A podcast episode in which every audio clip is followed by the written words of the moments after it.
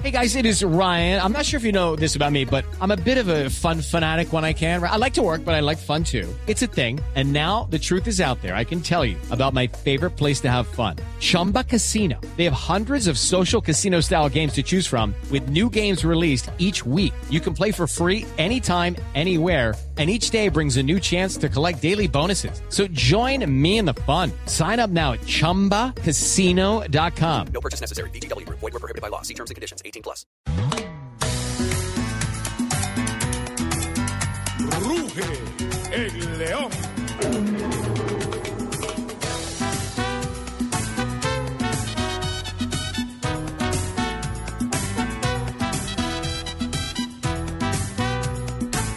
3 de la tarde, 35 minutos, avanzamos en Blog Deportivo. Ya hay programación eh, confirmada de la tercera fecha de los cuadrangulares y precisamente Independiente Santa Fe será el equipo que abra como local esa jornada. Sábado a las 5 y media Santa Fe, Once Caldas. A las 7 y 45 Cali frente a Millonarios. Esto por el grupo A. Por el grupo B, el domingo tenemos Itagüí frente a Pasto a las 3 y Tolima Nacional a las 5 y cuarto. Recordemos que Santa Fe será local este miércoles en el Clásico Bogotano frente a Millonarios, un clásico que puede definir buena parte de lo que pase en estos cuadrangulares semifinales. Claro, vale la pena recordar que esta es la programación de la tercera jornada. La segunda la tendremos a mitad de semana entre miércoles y jueves. Claro, repasémosla. Tenemos el clásico bogotano el miércoles 7 y 10.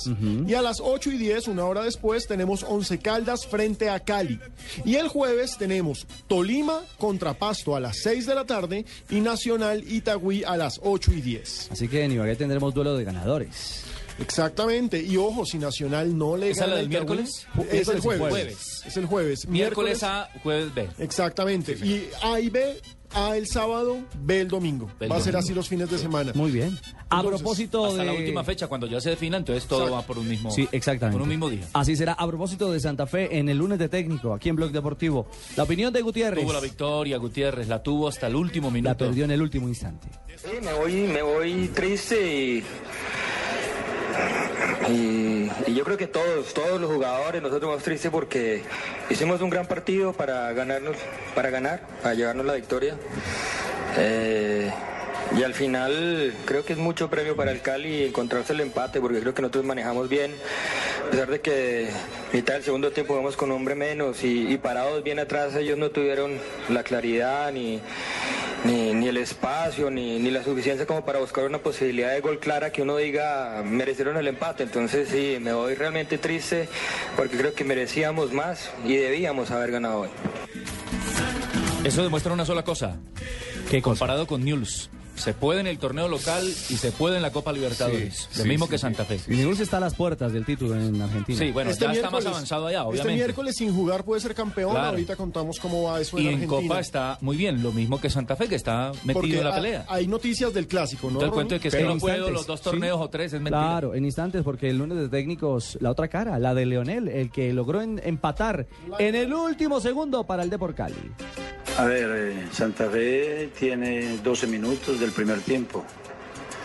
En esos 12 minutos nosotros intentábamos proponer y lo que realmente insistimos nosotros hay que mantener un grado de concentración muy alto y mm, ellos mm, hacen el primer gol, ¿cierto?